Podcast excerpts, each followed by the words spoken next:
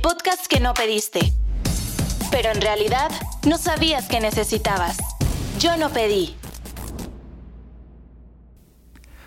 Bienvenidos a un episodio más de Yo no pedí, el podcast que ustedes no pidieron, pero que no sabían que necesitaban. Eh, mi nombre es Muy Triana y pues aquí estamos en una edición más. El de esta semana es Yo no pedí vivir de las redes sociales. Así es. Y tengo un invitado increíble, especial y un ex vecino mío, eh, Gustavo Serrano. ¿Qué onda, Moy? ¿Cómo estás? Muy bien, ¿y tú? Bien, también. Yo- Bienvenido. Yo sí pedí estar aquí. Bueno, no lo pedí. Muchas gracias por invitarme. Eh, pues nada, bien contento, ex vecino. Ex vecino, exactamente. Los caminos de la vida nos llevaron a encontrarnos en redes sociales. Eh, todo por, por una red social que pues ya está medio extinta, ¿no? Que cam- cambió de nombre. Primero era Foursquare, luego se cambió el nombre a Swarm. Y medio que existe ahí a la deriva de- en esa eh, jubilación de aplicaciones. Ahí sigue, ¿no? Pero ahí está, ¿no? Ahí sigue. O sea, creo que tiene ahí sus dos, tres usuarios. Antes estaba más padre. Cuando sí, exacto. ahí Y no lugares. tenías tanto miedo de la privacidad digital y de todo lo que le estabas entregando a las máquinas de los servidores de la nube. ¿Te acuerdas esa época feliz cuando empezaron las redes sociales y no nos daba miedo subir fotos o lo no, que fuera? No pasaba absolutamente nada, no te tenías que preocupar por absolutamente nada. Nada, nada. Y ahora subir un tweet o una foto a Facebook o lo que sea es como de madre, no sé qué va a pasar. Y puede ser usado en tu contra. todo. Está impresionante eso, ¿no? Eh, justo el otro día estaba teniendo un debate con alguien acerca del duelo digital, por ejemplo, de cuando fallece una persona cercana a ti y Facebook al parecer tiene esta pues necesidad de estarte recordando todas las cosas que hiciste con esa persona. Está muy feo, sí, eso está muy feo. De hecho, está la función en Facebook para que tú des de alta a quien quieres que herede tu cuenta en el caso de que llegues a perder la vida, lo cual se me hace deprimente y horrible. Pero dime quién está consciente de Pero- eso, ¿no? claro, es que también, pero siento que las redes sociales eran como pura diversión y ay, ay, Era muy colores. jijiji, jajaja, colores y memes. No, ya se puso terrible. Ahorita acabo de ver yo un, un documental en Netflix eh, que se me acaba de olvidar el nombre, ahorita me lo recuerdo. Que The habla- Social Dilemma. Exactamente ese, tú sí sabes perfectamente de lo que hablo. Y que dije, madre, o sea, está muy complejo, ¿no? Porque esto evolucionó justo de gatitos y el meme, eh, eh, y ahorita ya usado por políticos, por este conspiraciones, terraplanistas y Para cosas mover extremas. el curso de la historia de la humanidad, ¿no? Justo, o sea, es que ya no sabes en qué momento un video, como el video que soltó Donald Trump el otro día en Twitter, donde se quita la máscara y dice, ya me vale gorro. todo". Eso puede mover muchas cosas, ¿no? Y el Exactamente, alcance, está sí. terrible. Juega para bien, juega para mal. Mira, no nos vayamos tan lejos. Hace unos días, después de haber sido confirmado Donald Trump eh, positivo en coronavirus, eh, pues que muy raramente estuvo tres días en el hospital nada más y ya está perfecto. Sí. Eh, y luego dio un mensaje, ¿no? En el que decía, pues no le tengan miedo y demás. Y dices, ¿qué, qué fuerza puede cobrar eso cuando sabes cómo direccionar ese mensaje entre una audiencia muy específica en redes sociales? Sí, exacto. O, o soltar información falsa, ¿no? Que a mí también se me hace eso complejísimo. Sobre todo ahorita que estamos en un momento como muy trascendental porque hay elecciones en Estados Claro. Unidos en unos días y puedes manipular a la gente de formas horrorosas. O sea, si tienes el dinero, puedes... Es una herramienta que sirve para el bien y para hacer cosas muy cool o para hacer cosas horribles. Exacto. Y mira, y ni siquiera nos estamos clavando, o sea, estamos en un en la punta del iceberg que son Sí. las redes sociales. No hablemos de la dark web y todas las cosas que hay detrás en, en cosas muy muy obscuras y extrañas y peligrosas que existen más allá de lo que nosotros conocemos. Sí, no, y deja la dar web, o sea, 4chan. O sea, Claro. hay cosas ya ahí que todavía están medio en la punta del Sí. iceberg donde empieza a haber cosas horribles que dices, no, mejor no, no, no, no. Es, es impresionante eh, la facilidad con la que le podemos dar permisos a redes sociales, aplicaciones, a invadir completamente nuestra privacidad. Y justo ahora que citabas esta eh, película que está disponible en Netflix, eh, The Social Dilemma, em, lo más fuerte de este documental es que los mismos ingenieros y gente que crearon eh, ciertas herramientas que hoy son parte de nuestro día a día, pues dicen, híjole, medio sí me arrepiento, ¿no? O sea, Sí. hablamos de que entrevistan a la persona que inventó el, el botón de los likes, por ejemplo, Sí. ¿no? El, el thumbs up, y dice, pues sí, yo pensé que iba a ser para, para bien, ¿no? No pensé que le iba a causar problemas a jóvenes adolescentes, que iba a tener todo un tema de dismorfia, por ejemplo, en un gran sector de la población que no compite tanto con los estándares de redes sociales que pues ahora vemos a gente que tiene cirugías plásticas mucho más jóvenes o que no tienen esa aceptación de cómo son ellos porque tienen una visión de lo que les ha planteado la imagen permitida ahora por las redes sociales. Exacto. Mira, yo la verdad es que no quiero ser tan pesimista. O sea, de entrada es el trabajo que tengo a mí, me encanta estar en redes sociales. O sea, me encanta subir contenido y demás. O sea, me gusta y sé hasta dónde subirlo y en cuáles sí, qué compartir y qué no. Pero me gusta que incluso el mismo documental te da un poquito de esperanza y te dice, nada de esto se construyó para hacer la maldad, ¿no? Exactamente. Al final del día nosotros, como seres humanos, lo fuimos distorsionando y... En tu libre albedrío de decidir el bien y el mal, ¿no? Exacto, ¿no? Y también tienes ahí a políticos y corporaciones pues que también se benefician de esto y de torcerlo para cosas feas. Al final del día, eh, creo que queda el debate de que dices, ok, se puede aplicar algo ético y volverlas otra vez plataformas éticas como estuvieron pensadas, ¿no? No creo que el chico que inventó el botón de like haya dicho, claro que sí, con esto voy a... claro, claro que no, ¿no? O sea, creo que todo esto salió de una plática muy cool. Haber dicho, güey, va a estar increíble subir la foto de mi embarazo. pensando. Y, sí. like, le van a dar a mis amigos, mis primos, quien sea, ¿no? Un gender reveal. Exacto. Para que sepan mis papás que mi hijo va a ser niño o pues, niña, ¿no? Mira, ¿qué te digo? Los gender reveal es lo mismo. Creo que tampoco la chava que los inventó pensó que iba a causar el incendio forestal más grande en la historia de California. Claro, creo que también tenemos una bendición los seres humanos de distorsionar cualquier claro. lo bonito que nos dan. Es como dice Lisa Simpson que por eso luego no podemos tener cosas bonitas. Exactamente. Nos dan algo y lo atrofiamos, pero también lo padre es que tenemos la capacidad de, arreglar las cosas, ¿no? Justamente ahora que hablas de arreglar las cosas, eh, consumir los dos lados de las verdades, ¿no? Consumir esta parte que no te gusta y esta parte que sí disfrutas mucho para que así tengas un, panorama bastante parcial y centralizado y puedas jugarle un poquito ahí de ventaja a los algoritmos, que probablemente nunca les vayas a ganar, pero vas a tener un poquito de contenido más diverso y más adecuado para que conozcas las dos partes de la moneda. Sí, exacto. Es que también algo que no me gusta que pasó con algunas redes sociales, se volvieron una caja de resonancia, en donde básicamente tú entras a tu feed de casi cualquier red y dices, todo el mundo piensa igual que yo. Y la realidad es que no, el algoritmo te está mostrando pura gente que piensa igual que tú, pero hay una gama gigantesca de grises que a mí no me parece mal que le entres a explorar otro tipo de pensamientos. No te digo que los aceptes o que no, eso ya depende de cada quien, pero que te puedas empapar un poquito del punto de vista de otra persona, ¿no? Sí, y no sé, a mí lo que me sucedió hace unos días, por ejemplo, le di un, me dio un spree de unfollows masivos en Instagram. Decidí que seguía gente a la que pues no me interesaba seguir o que probablemente le di eh, em, follow cuando mis intereses eran otros. Tuve un backlash del algoritmo en el que básicamente Instagram me hizo invisible al mundo. Mis stories de tener cierta cantidad de views pasaron a ser de 100 o 200 personas y dije, ¿qué está pasando? Me están castigando por, por este, revelarme ante las redes sociales. Y dije como, pero se vale, ¿no? Se vale hacer un detox digital. Yo creo que se súper vale y es más que necesario.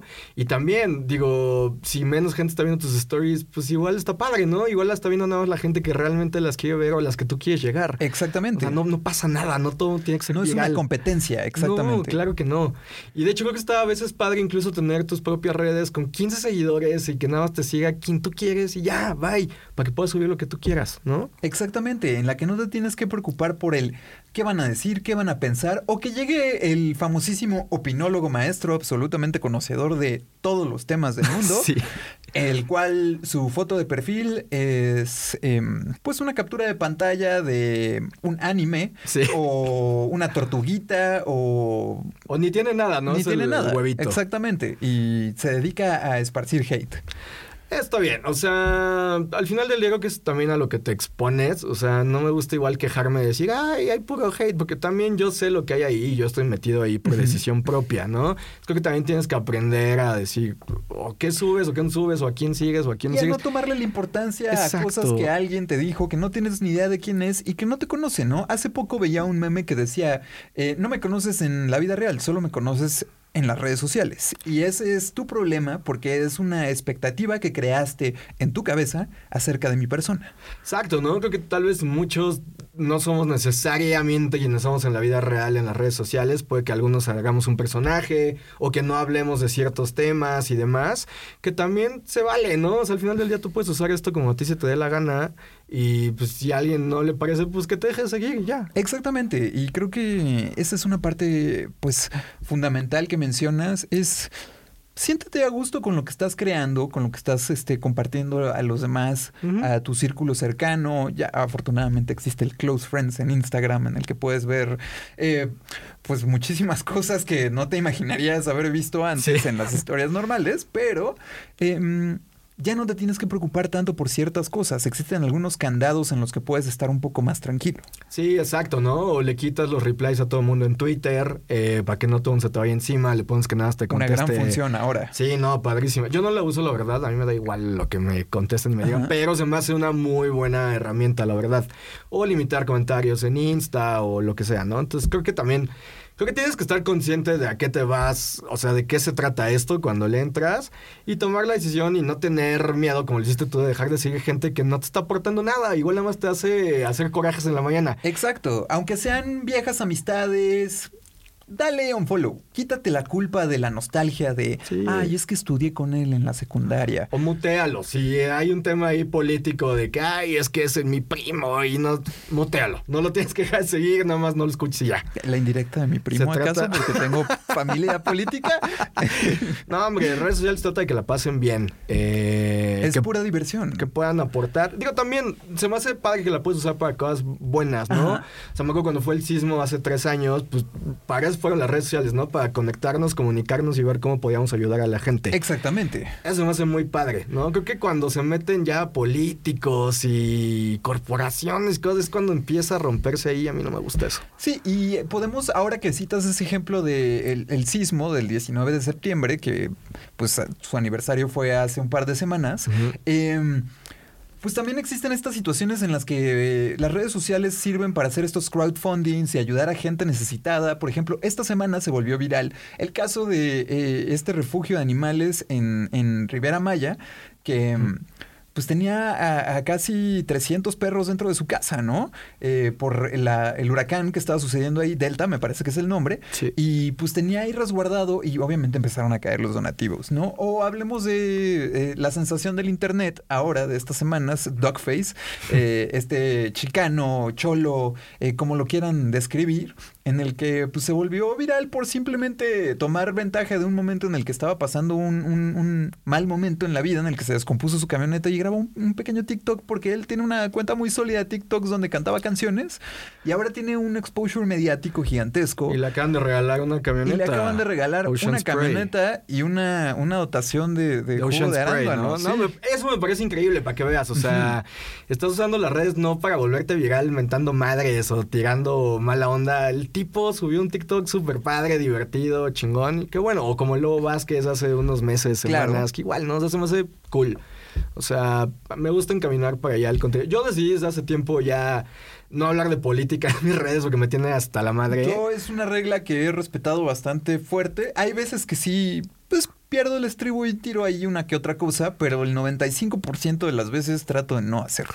Yo no, porque claro que tengo opiniones políticas y demás, pero siento que es algo que divide a la gente y creo que lo que menos necesitamos ahorita es más dividirnos. Exactamente. Y, o sea, creo que puede ser amigo como lo soy, gente que piensa radicalmente distinto a mí y no me tengo que pelear con ellos por la política, ¿sabes? Por un político que ni conozco ni nada. Se me hace horrible. Justamente, sí. Y a veces yo prefiero eh, poner un meme, eh, algo que haga reír y algo que conecte a un par de personas que a lo mejor se odian por sus opiniones políticas o eh, algunos puntos de vista que puedan tener. Y simplemente se sientan como parte de una comunidad gracias a un meme que los hizo reír un martes por la mañana. Exacto. ¿No? Eso es algo mucho mejor. Ahora, después de este intro tan agresivo y cargado de información que hemos soltado a todos ustedes, em, pues les voy a platicar un poquito más acerca de Gus. Em, Gus es una persona que se dedica a, pues básicamente, ver todas las tendencias que hay en redes sociales. Eh, básicamente es la persona que sabe que se va a volver viral antes de que se vuelva viral. Un poco, ¿no? Más, más o menos. La verdad es que luego yo le doy demasiada importancia a mi chamba. Igual veo memes, pero más o menos sí. Sí, y ¿En qué momento te diste cuenta que de la publicidad, porque realmente yo cuando te conocí te dedicabas a la publicidad y llevar cuentas y cosas así, ah, te, te diste cuenta que ya estabas como viviendo de publicar memes y hacer listas de contenidos? No sé, estuvo muy chistoso porque lo mío es publicidad, ¿no? Y yo, yo quería hacer anuncios de televisión. Ese era por mañoño que les suene a ustedes. Yo quería hacer anuncios de la tele. Ok. Eh, y pues entré a trabajar en una agencia de publicidad. eh, y pues originalmente eso es lo que hacía. Y fue el momento hace poquito más de 10 años cuando llegaron las redes sociales. Eh, en ese momento Facebook, Twitter, que eran como las primeras o las más grandes, eh, que se podían comercializar después de MySpace y demás. Y pues como yo era el chavo de la agencia, pues me mandaron para allá y yo no sabía, uno, a mí no me gustaba digital, porque también digital yo pensaba que eran banners en terra.com y en desmas.com. en todito.com. Todito.com y la Todito Card. Decía, no quiero anunciar Todito Card. Eh, y me mandaron a Facebook, abrí el Facebook de Sneakers. Eh, como que de ahí un poquito tuve contacto con redes sociales, aunque yo seguía haciendo también otras cosas de publicidad, pues normal, antigua, ¿no? Old school. Ajá. Y pues ya, yo seguí trabajando en publicidad un ratote, pero un ratote, hasta que un día me hablaron de donde trabajo actualmente, que es BuzzFeed, eh, y me ofrecieron irme a coordinar el equipo de redes sociales de publishing del medio. Y dije, pues ahora le va. Y esto sí ya implica dedicarme 100% a redes sociales. A mí me encantan las redes sociales, me encantan. O sea, Claro. Yo la primera que tuve así bien fue Twitter y me gustaba porque subía mis taradeces, o sea, me metía porque no tenía vida. Salía algún meme o lo que fuera. Yo hacía memes, de hecho, yo hacía memes. O sea, con mis tres conocimientos de Photoshop me ponía a editar algo, lo subía y de repente mis este, tweets tarados que ponía los empezaron a quotear en el periódico o en la tele y la madre y como que de ahí... eh, y de ahí fui teniendo otras redes, Pat, que ya no existe, que me encantaba, y. Pinterest y demás. Y ya, o sea, por gusto acabé ahí. O sea, pues porque fue el momento adecuado en... Un golpe de suerte. Pues sí, tal cual. O sea, y me encanta, ¿eh? O sea, sí, tienen cosas feas las redes sociales, pero me fascina. O sea, me El fascina. lado todo. bueno y el lado al que tú has decidido pues seguir esa línea de hacer feliz a la gente y de compartirles cosas que los puedan hacer pasar un buen rato, reírse o aprender algo nuevo, ¿no? Sí, justo. O sea, hace un par de años tomé la decisión de ya dejar de hablar justo de política o de cosas controversiales en mis redes sociales. Y dije, no, hombre, las voy a sentar. Aparte, yo soy muy tonto para hablar tengo muchas anécdotas. Me han pasado 20 historias. Entonces las uso para contar pues, mis historias, mis tonterías, mis memes. Este, subo muchas cosas Claro. de cultura pop. Este, recomiendo películas y tonterías así. Y ya, o sea, y me ha gustado, este, me la paso muy bien. Y aparte, eso es lo que hago de trabajo. Entonces me fascina que puedo hacer lo que me gusta también en mi trabajo. No necesariamente yo quería hacer esto, pero pues pasó y yo estaba ahí en el momento, lugar adecuado y pues llegué a esto. Tú no pediste dedicarte a las redes sociales, pero ahí estaba, ¿no? Exacto. Y te dio una oportunidad de crecer y de formar una carrera en la que ahora te desarrollas plenamente y tienes, este, pues ahora muchas responsabilidades en el mundo del meme y de los contenidos digitales. Sí, exacto. O sea, justo, digo, aparte yo estoy metido en cualquier cantidad de grupos de memes y Reddit. Y sé cantidad de lugares sigo y lugares así de Claro. memes horribles y demás. Pero me gusta, o sea, como que sí me gusta estar, me gusta siempre estar como viendo tendencias, ir en todo, en cuanto a tecnología, en cuanto a entretenimiento y demás. Entonces ahí estoy leyendo de las películas que van a salir, pero de los memes que están como emergiendo y demás. De ahí salió, digo, la gran historia de mi vida, que fue cuando fui a los 15 años de Ruby, que esa la tengo en mi CV con letras de oro. Claro, wow. Este, por ese tipo de tonterías, ¿sabes? O sea, me la paso bien, me gusta, está padre. Los 15 años de Rubí, qué experiencia tan más surreal, qué momento tan más viral en la historia moderna de el internet. Para mí es el ejemplo perfecto de una historia que salió del internet por el internet y para el internet. Ajá. Y aparte se mezclaron ahí, o sea, estaba Lady Wu, que también en ese momento que Claro. fue madrina de Rubí, bailaron juntas.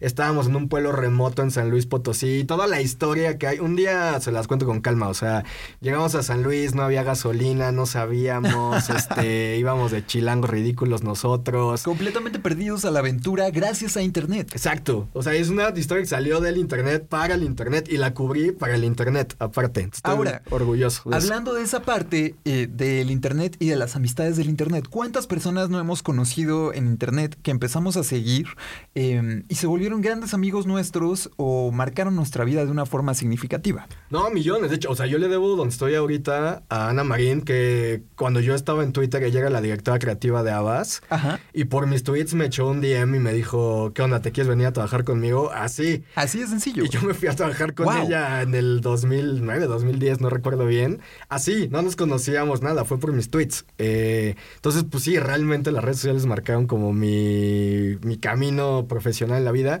Y he hecho, pues, montones de amigos gracias a, a las redes sociales, montones. Y eso está increíble, que efectivamente las redes sociales están funcionando y sí tuvieron ese objetivo, ¿no? En lugar de dividirnos, como ahora a veces sentimos que nos están eh, haciendo eso, dependiendo de la red social, ¿no? Hay veces Claro. que podemos tener muy buenos amigos en redes sociales y hay otras en las que pues realmente nos divide muchísimo.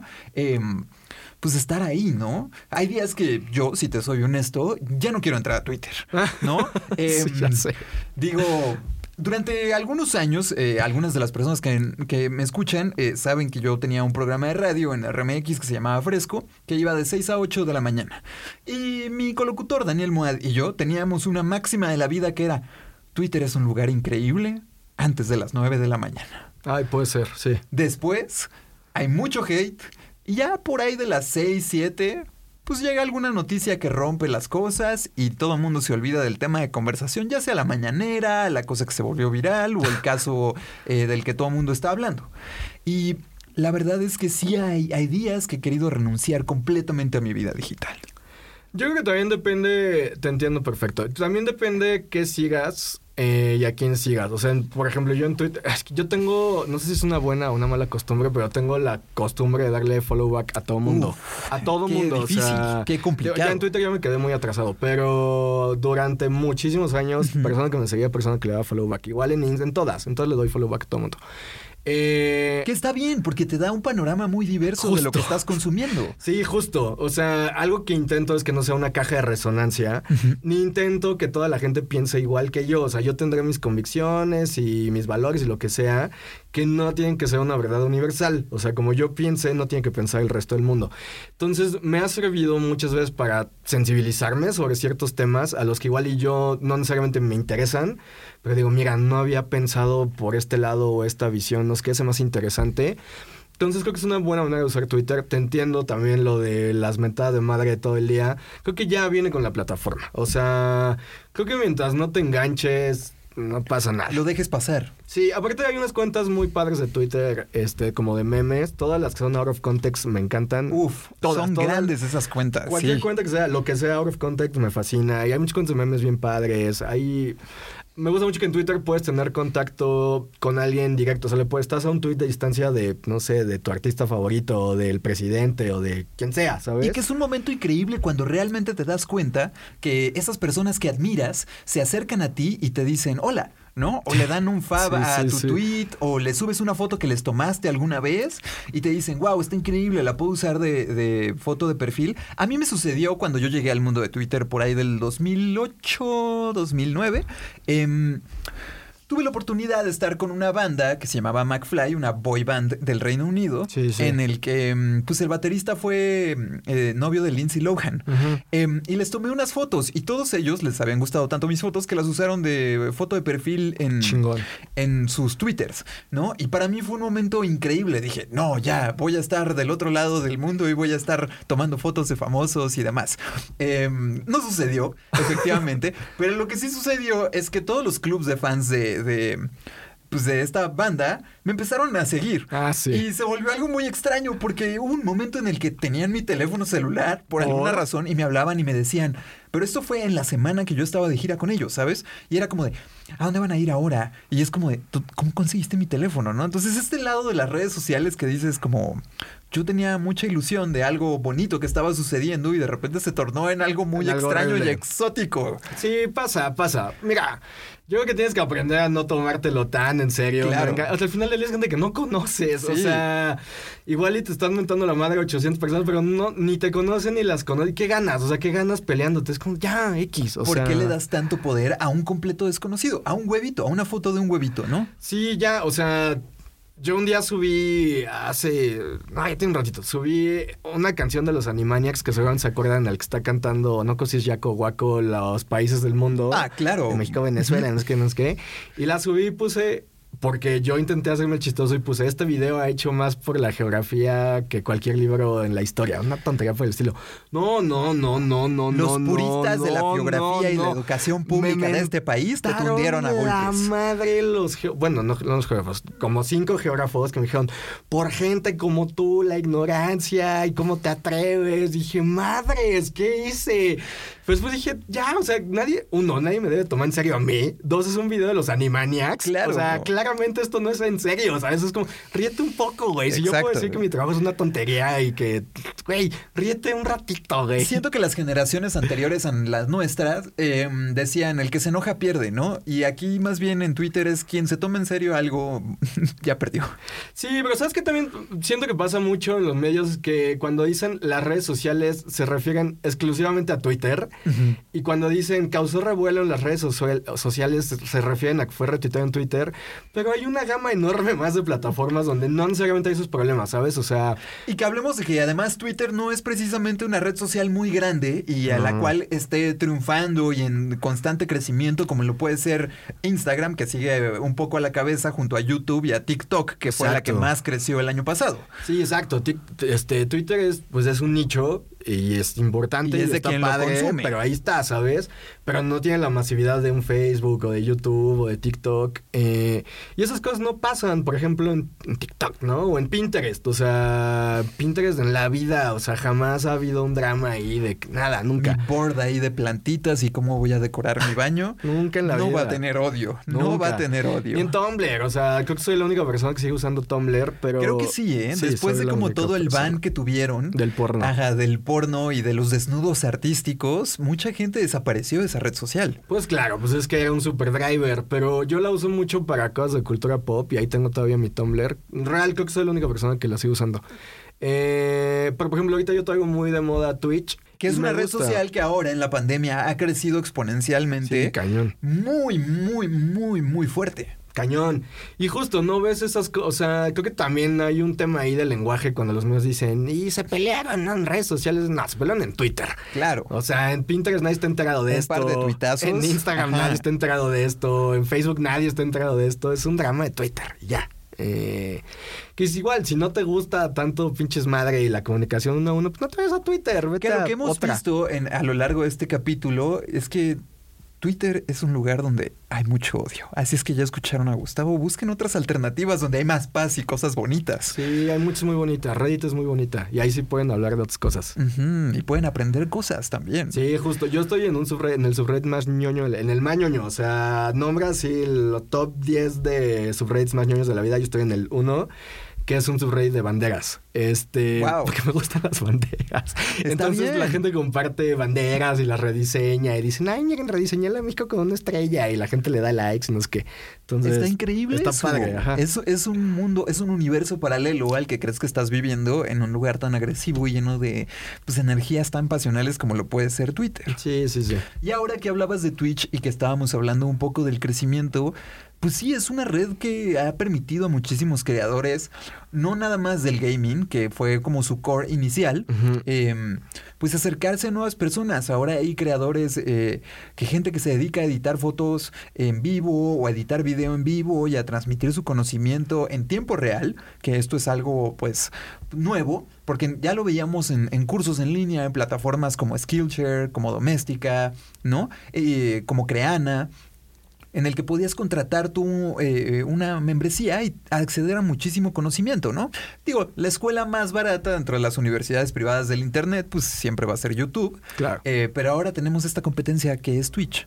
Sí, yo de hecho ando viendo ahorita unos cursos de arquitectura en Twitch. Wow. Sí, está muy padre, porque a mí me gusta mucho la arquitectura, obviamente no tengo ni el talento. Yo siempre quise ni- ser arquitecto, pero la verdad es que nunca tuve el Ah, yo te lo tiempo. paso. Y cuando quise eh, estudiar arquitectura, ya estaba muy grande y ya era muy caro. Entonces no lo iba a lograr yo pagándome la carrera. Pero me voy a ir a Twitch a Ahorita estudiar. te paso el canal Muy para bien. que le- está bien padre, es un argentino y te explica cosas de arquitectura que dices, ay, claro, cosas que nunca en la vida habías pensado y dices, claro, por eso el techo es así o por eso el- ayer estaban explicando el tamaño de las escaleras y por qué cada escalón Porque tiene el que calce medir es lo que me ajá, exacto, y dije, ah, está súper interesante. Entonces, por eso Twitch, siento que Twitch está Ay, odio la palabra, como, bueno, democratizando un poquito compartir experiencias o educación o historias, o como que está yendo por allá, como que ya dejó la parte de gaming nada más. Y ya, o sea, es gente en vivo diciendo cosas. Ya, Exactamente. punto. Digo, y bueno, hablemos de lo que consume la gente, ¿no? Así como tú has encontrado cursos de arquitectura, eh, yo edición de video y de fotografía o streamings de videojuegos a los cuales pues soy muy leal y me gusta consumir, eh, pues también existe todo este, este extraño universo de cosas sin sentido, ¿no? Como un burrito. Como, como un burrito. Como un video en vivo de un burrito con música de Ah, fondo. esas que cosas me tiene encantan. 50 mil, 70 mil views ahí en vivo, ahí. Ah, esas es como, cosas me encantan, ¿qué? me fascinan. O sea, el internet sin sentido me encanta. Me Es un lugar encanta. increíble, ¿no? O sea, los grupos de edits en Facebook, de edits de lo que se te ocurra, me fascina. O sea, y que sacan memes como súper ya... Muy clavados y muy Ajá, obscuros. muy obscuros. Me fascinan, me fascinan. Hay varios canales de YouTube también que tienen cosas como muy densas y muy raras que también me encantan. Entonces, o sea... Me gusta, el propio, digo, perdón que me he hecho un comercial, pero el propio BuzzFeed hicimos un Facebook Live con poniéndole ligas a una sandía, no sé si se acuerdan, Sí, ¿te acuerdas claro. de esa cosa? Sí, sí, sí. que ese día BuzzFeed rompió récord de audiencia en la historia y estaban poniéndole ligas. Yo sé que es una estupidez, ¿eh? No, no Pero crean que estaban estoy poniendo ligas compartiendo a una sandía. A una sandía para ver cuántas ligas aguantaba antes de explotar, ¿no? Y estuvo la gente conectada horas en vivo en Facebook viendo a ver qué pasa con la dichosa sandía. Está padre. Exactamente. Y había un medio que se llamaba Super Deluxe que ya cerró, eh, que su tirada era hacer cosas raras todos los días en Facebook en vivo. Entonces, haz cuenta que hoy ponían una bañera llena, digo, lo que hacen diario en TikTok con Mentos y Coca-Cola, ¿no? A ver qué pasaba. Lo que hacen diario. O Skittles y hacían arte con Skittles. Cosas virales de la década pasada. Cosas virales de la década pasada, exactamente. Muy cool, muy cool. Wow, qué increíble. Em, yo siento que yo me volví muy, muy. Siento que la red social que más consumo hoy en día, pues es YouTube. ähm, desde el momento en el que tenía la aplicación en mi televisión y fue como muy sencillo. Ah, mira, y esta sugerencia, y esta sugerencia, y entrar a esta espiral sin fondo de horas y horas de contenidos en los cuales, ¿cómo llegué aquí? y ¿Cómo llegué a esta Ajá. lista de los 10 presas que se reventaron? Porque ayer vi un video de 10 presas que se reventaron eh, alrededor del mundo y sus desastres naturales en, en- en la historia moderna, ¿no? Y yo así de, wow, esto está increíble. O por ejemplo, otros canales que consumo mucho son los de estos del lo-fi music para estudiar o... Ah, está cool ¿no? Es- son increíbles y puedo estar ahí, eh, no sé, una o dos horas viendo ese stream y cuando realmente veo la cantidad de gente que está viendo en vivo, me, me parece sorprendente ver 80 mil, 90 mil personas conectadas al mismo tiempo viendo un canal. A mí YouTube se me hace increíble para temas como de nostalgia. A mí que me gusta mucho la cultura pop y puedes encontrar ahí cosas, puedes encontrar anuncios de los ochentas. Claro. Puedes encontrar capítulos de alguna caricatura que nadie se acordaba que existía o alguna película que pasaron alguna vez en 1991 en Canal 5 y, Y la jamás encuentras volvió a ver. completa y está ahí, doblada. ajá, claro, está ahí en YouTube completa y doblada. Y además hay un montón como de me gusta y esto es más como por ver tendencias y qué pasan las cosas y demás. Un montón como de reality shows que a mí me fascinan. Este, digo, tienen que saber que yo soy fan de los reality shows de Home and Health. Entonces, Wow. todo, todos me fascinan. Y ver a la gente real vivir en su vida. Entonces, hay un montón como de influencers pequeños, medianos, que documentan cada segundo de su vida. Y me encanta verlo, no sé si es por morbo o por, no sé, como un placer ahí prohibido. Estar viendo gente normal grabándose así de, vamos a hacer de comer ahorita, voy a meter la ropa. a la-". Es una estupidez, o sea, Wow. pero O es sea, que hay tener todo ese, en ese pic a la intimidad de las personas. Un Sí, tanto sí. pero divertido y que te da, te deja algo al final. No sé si me deja algo, si te soy muy honesto, pero... O sea, además, o sea, es gente que está dispuesta totalmente a documentar su vida entera, porque documentan su vida entera. Eh, y la vuelven como entretenimiento. Es como tal cual estar viendo un episodio muy largo de Big Brother. Y yo me he pasado horas justo ahora en la cuarentena viendo YouTube así, poniéndole en vivo a un canal de esos. Que le encuentras y le agarras cariño a alguno de esos creadores eventualmente, sí, Sigo a todos, a todos sigo en Instagram aparte y demás, así me he hecho fan. a mí me sucedió eh, al principio de la pandemia y parte del año pasado, yo me volví adicto al canal de Bon Appetit ah, y a todo esta gran cosa que estaban haciendo creando contenidos hasta que tuvieron su escándalo hace un par de meses. Sí, terrible. Y su canal, un canal que era pues líder en, en al menos en su nicho, se fue a la basura completamente.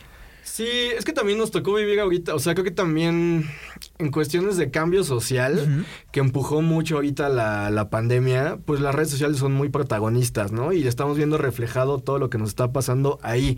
O sea, los movimientos sociales, culturales que pasaron en la tele hace 10 años, están pasando ahorita en las redes sociales y los vemos pasar frente a nuestros ojos, ¿no? Como podemos ver una manifestación en vivo, la tuiteada o en vivo en YouTube, eh, como estamos viendo cómo estos pequeños cambios que iniciaron en redes sociales se transformaron en cambios sociales que permean ya fuera de la vida digital, ¿no? Eh, Citemos el ejemplo más grande, eh, probable de la década, de principios de la década, que fue la primavera árabe, ¿no? O sea, Twitter incitó una revolución en, todo el mundo árabe que cambió completamente. Yo tengo un momento, y es una anécdota personal muy, muy fuerte. Em, tengo muy marcado estar eh, en el aeropuerto de, de Bangkok eh, esperando un vuelo de conexión. Y una persona se puso de rodillas a llorarle una televisión al ver, eh, pues, renunciar a, Gaddafi, ¿no? Eh, este dictador egipcio en el que decías como que, se estaba bajando un poco del, peldaño. Bueno, luego sucedió toda esta persecución que acabó en la muerte de este personaje, pero para mí fue algo impresionante ver a esta persona llorando. Eh, en alegría, diciendo que se había acabado una época de tiranismo en un aeropuerto sí con el celular en la mano viendo Twitter y viendo CNN en el otro lado, pero es un cambio que logran las redes sociales. Sí, no, total, completo y absolutamente no. Y yo, me acordaba ahorita que este ejemplo a inicios de los 90, cuando fue la guerra en el Golfo Pérsico, pues era CNN, ¿no? Y prendías CNN para enterarte qué estaba pasando ahí. Ahorita tienes Twitter y Donald Trump, que es el hombre más poderoso del mundo, tuitea su vida. Es como un reality show. Exactamente. Y tienes que estar pendiente de Twitter para ver qué tuitea el presidente de Estados Unidos, porque todo está pasando ahí. ¿Sabes? O sea, se cambió la arena completamente.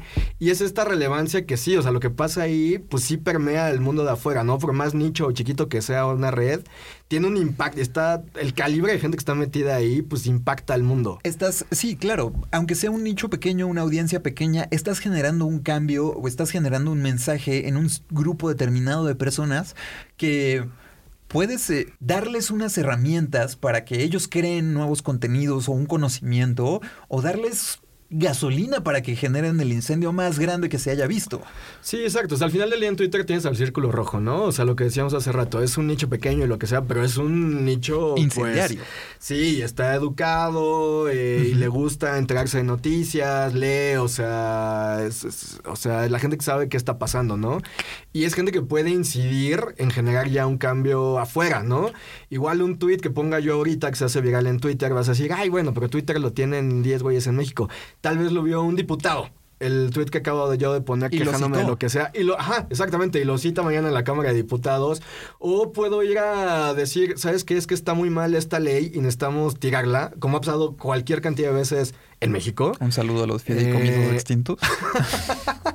Esa no salió, pero cualquier cantidad. O sea, yo de los primeros que recuerdo cuando yo entré a Twitter en 2009, si no me falla, había. Voy a fallar seguramente porque tiene un rato, pero iban a ponerle algún impuesto al Internet, no recuerdo. Mm, claro. Y había un movimiento que se llamaba Internet Necesario. Y fue de las primeras cosas que pasaron ahí, que éramos cinco personas en Twitter, pero esa presión que se ejerció ahí acabó tirando ese. No consiguió un impuesto o algún cambio en la legislación, pero lo acabaron tirando Era una especie de, de, DACA eh, Región 4. Algo así. En el que se iba a controlar un poquito más los derechos digitales, iba a tener como controles ahí y generan un cambio, ¿no? Luego, los impuestos digitales llegaron en julio, saludos a los que les cobran ahora ese 16% extra en sus cuentas, pero sí es, es algo que ha cambiado muchísimo y retomando un poco lo que decías hace ratito, em, la parte de generar tendencias y analizar qué va a venir. ¿Cómo ¿cómo te das cuenta de qué va a llegar en un mundo tan cambiante y tan rápido como lo puede ser la Internet?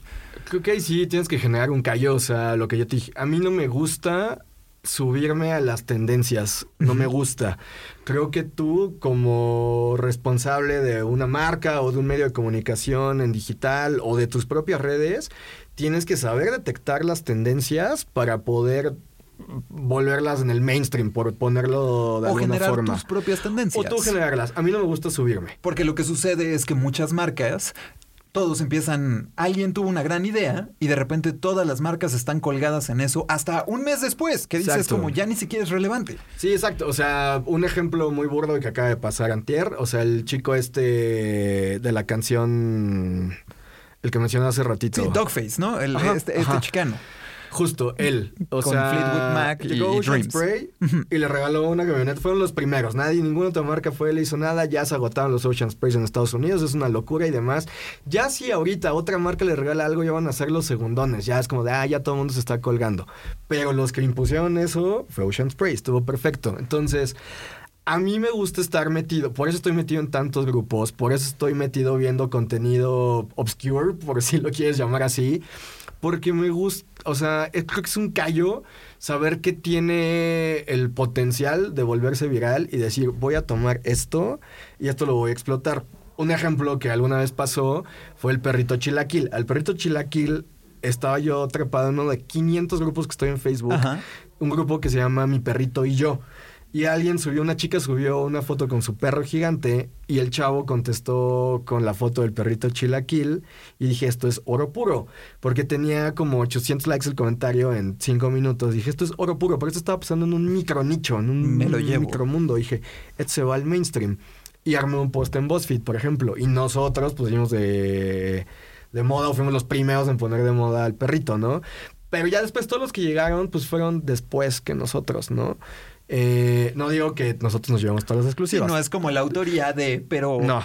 Estuviste ahí eh, al- en el momento correcto para encontrar el contenido correcto y Sí. generar una tendencia que se replicó a nivel nacional e internacional de una manera muy grande. Sí, exacto. Yo siempre pongo ejemplo, cuando doy clase de marketing o lo que sea, pongo ejemplo a Madonna, o sea, se me hace un muy buen ejemplo. O sea, Madonna eh, siguió vigente por no sé cualquier cantidad de años porque ella se iba y se metía a los clubs under de Nueva York y detectaba cuáles eran esas tendencias que Y algo nuevo, algo innovador y lo llevaba al mainstream. Y entonces se volvía como súper eh, radical y demás.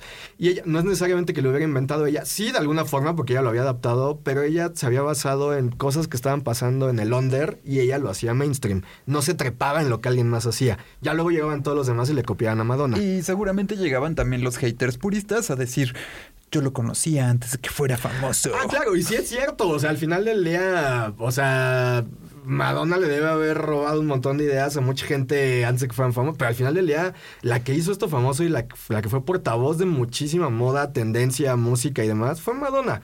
¿No? Y Madonna tenía su propia disquera y entonces descubrió a los Deftones y demás. O sea. Es como cuando vas a, em, a un museo de arte moderno y ves una obra y dices, ¿qué es esto? ¿No? Son unas, no sé, a lo mejor son unas latas de chocolate tirado en el piso y es como, yo pude haber hecho eso, pero ¿lo hiciste? No, ¿verdad? Entonces, el Internet es un poco así, ¿no? A veces tú tienes esa oportunidad de poner ese contenido y es de, pues tú lo hiciste más grande, ¿no? Y si llegó alguien y lo replicó de una manera mucho más grande, sí probablemente pertenezca a ti desde el nicho, ¿no? Y desde que tú creaste esta parte, pero alguien te dio un empujoncito para volverte viral. Sí, claro, claro, claro, claro, claro. ¿No? Y entonces, yo creo que es eso. O sea, tienes que estar. Tienes que leer mucho, tienes que investigar mucho, tienes que estar en muchos lugares, tienes que salirte de tu zona de confort. O sea, si a mí me gustan los pasteles y no me gustan las galletas, ni modo, me meto en grupos de galletas porque no se trata de hacer contenido para mí, es contenido general y a la gente le gustan las galletas y tengo que saber qué va a pasar con las galletas. Y que eso es muy importante ahora que lo dices, no nada más en como esta cuestión de gustos y de lo que tú estás generando para los demás, sino lo que consumimos todos los días. Eh, hace, eh, a principios de la pandemia, hacía un programa de streaming, el Club Cuarentena, eh, ahí lo pueden encontrar en YouTube todavía, eh, y justo uno de nuestros invitados, eh, un productor, Armando, nos decía...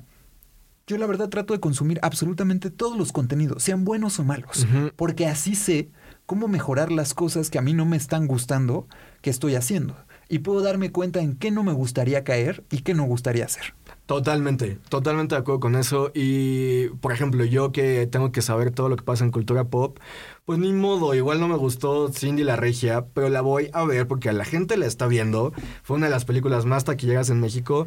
Algo tuvo esa película que hicieron bien que supieron llegarle al público, le hizo clic al público y algo le gustó y algo puedes aprender de eso. Por más que a mí no me guste, no voy a hacer mi esnovismo de yo solamente veo. Pues es no. justamente eso, ¿no? Romper ese molde de, de, no, eso ya no es rock, esa ya no es música de verdad, ¿no? Por ejemplo, o em, ahora que lo decías con Cindy la Regia, ¿no? No porque a ti no te guste esa película, no significa que los otros 7 millones de mexicanos que la fueron a ver al cine no les haya gustado. y algo tuvo bien hecho, o sea, porque para que la hayan ido a ver cualquier cantidad de millones de personas, algo hubo bien y algo puedes aprender de ahí, igual y para tu proyecto este más culto puedes decir, ah, mira, tuve un aprendizaje de Cindy la Regia, todo perfecto.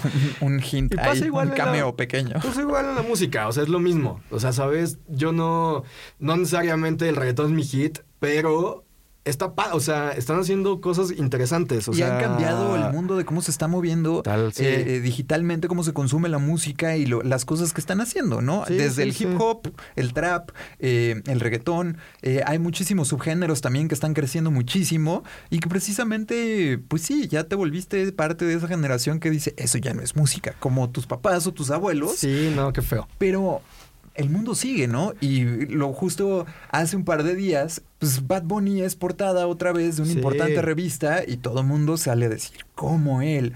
Pues es una persona que lo ha hecho muy bien. No, perdón, pero lo hace increíble. Tiene un, disco muy bien producido. Este, se viste muy cool. O sea, justo. Es un ícono. Este güey está imponiendo la moda, no le está copiando a nadie. O sea, él está imponiendo. Como lo hace es la tendencia. Exacto. Entonces, pues está cool. O sea, está padre. O sea, también se vale que ya no te guste el reggaetón y digas, yo me voy a refugiar en mi rock de los 2000 chingón. Creo que si tienes un trabajo como este, en donde tienes que ir tienes que estar abierto absolutamente a todo. Tienes que estar abierto a todo. O sea, tienes que quitarte prejuicios, que no digo que sea fácil, o sea, me, o sea, hay muchas cosas con las que yo vengo de mi educación y más que digo, ay, esto me cuesta un poco de trabajo, pero es esta parte que dices de empatía, en donde tienes también que leer y poder entender cómo piensa una nueva generación u otras personas y decir, claro, tienes razón, tienes un punto, igual no lo comparto, pero tienes un punto y lo respeto y puedo aprender algo de ti. Exactamente, y es justo lo que veo mm, con las nuevas generaciones. Eh, gente que ya tiene una identidad digital desde muy temprana edad, que a veces también es un, concern ahí, una preocupación grande sobre... Em, pues esta privacidad que tenemos las personas dentro del mundo eh, eh, digital, ¿no? Pero veo como muchísimas personas han creado contenidos o han revolucionado estas ideas, como hablábamos anteriormente, eh, que han ayudado a pues encontrar personas, a adoptar perritos, gatitos, lo que sea, o a generar un movimiento público tan importante como denuncia a tu acusador, ¿no? Sí, claro. O sea, esas son las partes que están muy cool. O sea, yo creo, o sea, creo que pasa con todo y lo que te decía, digo, poniéndome muy filosófico, pero claro, tenemos la capacidad como seres humanos de arruinar todo, pero también tenemos la capacidad de arreglar las cosas y de darnos cuenta de nuestros errores y corregirlo. Entonces, creo que las redes sociales en este momento están en ese breaking point, en que me parece que el breaking point van a ser las elecciones de Estados Unidos. Eh, un par de semanas. Y a partir de ahí se tienen que redefinir y ver cuál es el rol, ¿no? O sea, ayer estaba leyendo en la noche que Facebook ya no va a aceptar publicidad política después de las elecciones. Entonces, va a ser tan hmm. importante lo que pase en la elección de Estados Unidos que sí se tiene que repensar el rol de las redes, de las plataformas y demás, porque pues, ya, o sea, hay que cambiar y hay que repensar ciertas cosas. Una plataforma que justamente acabó en un juicio y en auditorías extremadamente pesadas por su participación en esa parte de la publicidad política. Sí, justo, ¿no? Y también te das cuenta de, pues es que el alcance que tiene Facebook y demás puede incidir en la toma de decisión. Ya deja tú de si te compras o no unas papitas, o sea, de un presidente del país más poderoso del mundo. Son las cosas que creo que se tienen que platicar, replantearse. Como menciona el documental que decíamos al inicio, es momento de ponerle un poquito más de ética a las plataformas y ver sus alcances, cómo se pueden regular, cómo no, o sea, pero es un debate que se tiene que abrir. Wow, sí es muy complejo todo lo que se viene, todo lo que está y el mundo que es las redes sociales, pero estamos llegando casi al final de este capítulo y te quiero preguntar cinco cosas que agradeces de las redes sociales. Yo creo que la primera es toda la gente que he conocido. Yo creo que la segunda ha sido poco a poco irme quitando de ciertos prejuicios y aprender de otros puntos de vista. Eh, la tercera sería. Hay toda la diversión. Es que, o sea. Es un mundo de posibilidades. Dios mío, los memes y. Híjole, hay días que he estado orinado de risa viendo. O sea, me ha hecho el día muchas veces. Claro. Una Eh, imagen, contexto. Sí. la cuarta, pues mi trabajo. O sea, al final del día. es tu carrera, es, tu vida Sí, y es claro. ahorita- cómo has crecido en la última década. Sí, sí, sí. O sea, al fin, o sea, estoy aquí también por eso. O sea, no se escribe, o sea. Exactamente. Nos escribimos por nos redes escribimos sociales. por redes dije, sociales. ¿Quieres venir a Yo No Pedí? Claro, o sea. La quinta, madre, es que estuvo muy de bote pronto esto y le estoy intentando pensar mientras hablo. Yo creo que la, la innovación, o sea, me gusta que sea algo que va en constante cambio y que me gusta esa adrenalina eh, y que la red social que hoy está de moda mañana igual y desaparece. Ya no existe. Tu top 8 de MySpace que tanto valorabas y tanto Vine. pimpeabas con glitter ya no existe. O Vine. O Pat, o Foursquare, o muchas. High Five. O Instagram que ya reinventándose 10 años y se reinventa y se reinventa y se reinventa y ahí sigue. Y mantenerse arriba en el juego porque llegan competidores como lo pudo haber sido Snapchat, pero que le pusieron un hasta aquí Sí. y ahí se quedó arriba, ¿no? Sí, me gusta esa emoción de que no es como tipo la tele, que fue la, sigue siendo la tele después de 70 años. Y que no se ha podido reinventar de una manera No. diferente y que últimamente vemos como migran a plataformas digitales con Ajá. formato de televisión. Ajá, justo. Entonces es como, pero la tele ahí está, o sea, si tú te dedicaste a hacer tele en los 70, la pudiste haber hecho en los 80 y en los 90 y era igual el canal de las estrellas. Siento que los señores grandes, eh, corporativos de saco, eh, corbata y ahora moñito, para darle ese twist a somos un poquito más jóvenes, em, cuando pasaron sus modelos de televisión tradicional a digital, no le dieron un clavado a YouTube o a Twitch o a estas plataformas de streaming donde pudieron haber agarrado ideas para renovar sus contenidos y que no parecieran como sacados de, de la cajita o de la pantalla plana, ¿no? Sí, justo creo que se metieron a YouTube y parece que hacen televisión de bajo presupuesto cuando es como, no, o sea, podrías estar haciendo cosas muy interesantes, o sea, pero pues eh, también, o sea, tuvieron en un medio muchísimos años, tampoco es su culpa. Exactamente, sí. Y adaptarse es algo muy difícil, ¿no? Sí, creo que es eso, adaptarse. O sea, porque es que, o sea, de repente sale TikTok de la nada y tienes que aprender ahora, después de estar planeando contenidos de YouTube de 10 minutos.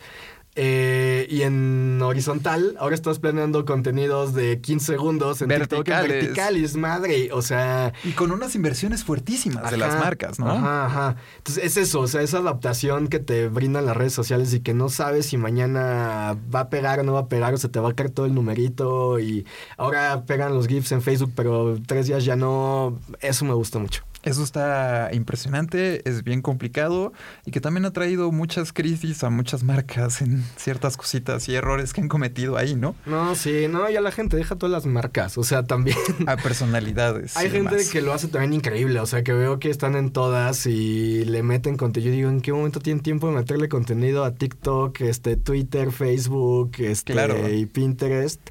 Eh, pero está digo, al final del día de ahí salieron los influencers, que es algo totalmente, digo, nuevo, entre comillas, tiene 10 años, poquito más de, de Ujú. ocurrir, pero es pues ya una nueva carrera y una nueva manera de hacer las cosas. Ahorita que yo doy clases eh, con chicos de universidad, mucho, no necesariamente se quieren hacer influencers, pero todos quieren aprender cómo hacer contenido en redes. ¿Por qué? Porque igual uno de ellos está estudiando odontología y no quiere ser influencer, pero quiere decir cómo exploto para hacer mi marca personal y tener clientes en mi Así propia- conozco una dermatóloga. Sí, pues es que creo que ya es básico que todo el mundo sepa cómo se usa esto. Adaptarse a la era digital. Sí, exacto. a través de las redes sociales. Es un gran mensaje. eh, con eso cerramos el capítulo de esta semana. Eh, esperen dentro de próximos capítulos el Yo no pedí ser influencer y yo no pedí manejar una crisis de marca digital, porque se vienen, ya tenemos esos capítulos ahí pautados. Muchas gracias Gus por haber venido, darte la oportunidad de un ratito de tu tiempo. eh, fuera de la pantalla Hombre. para platicar de estas cosas y gracias a todos ustedes em, Escuchen eh, este eh, y otros episodios a través de sus plataformas favoritas, ya sea Spotify, Apple Podcast, Google Podcast, Acast. Esta es una producción de Estudio Amigos. Sigan las redes sociales de este podcast que es arroba yo no pedí MX y nos escuchamos la próxima semana. Adiós. Gracias por escuchar. Yo no pedí. El podcast que no pediste, pero en realidad no sabías que necesitabas. Sigue a Moy en arroba Moy Triana. Un podcast de estudio, amigos.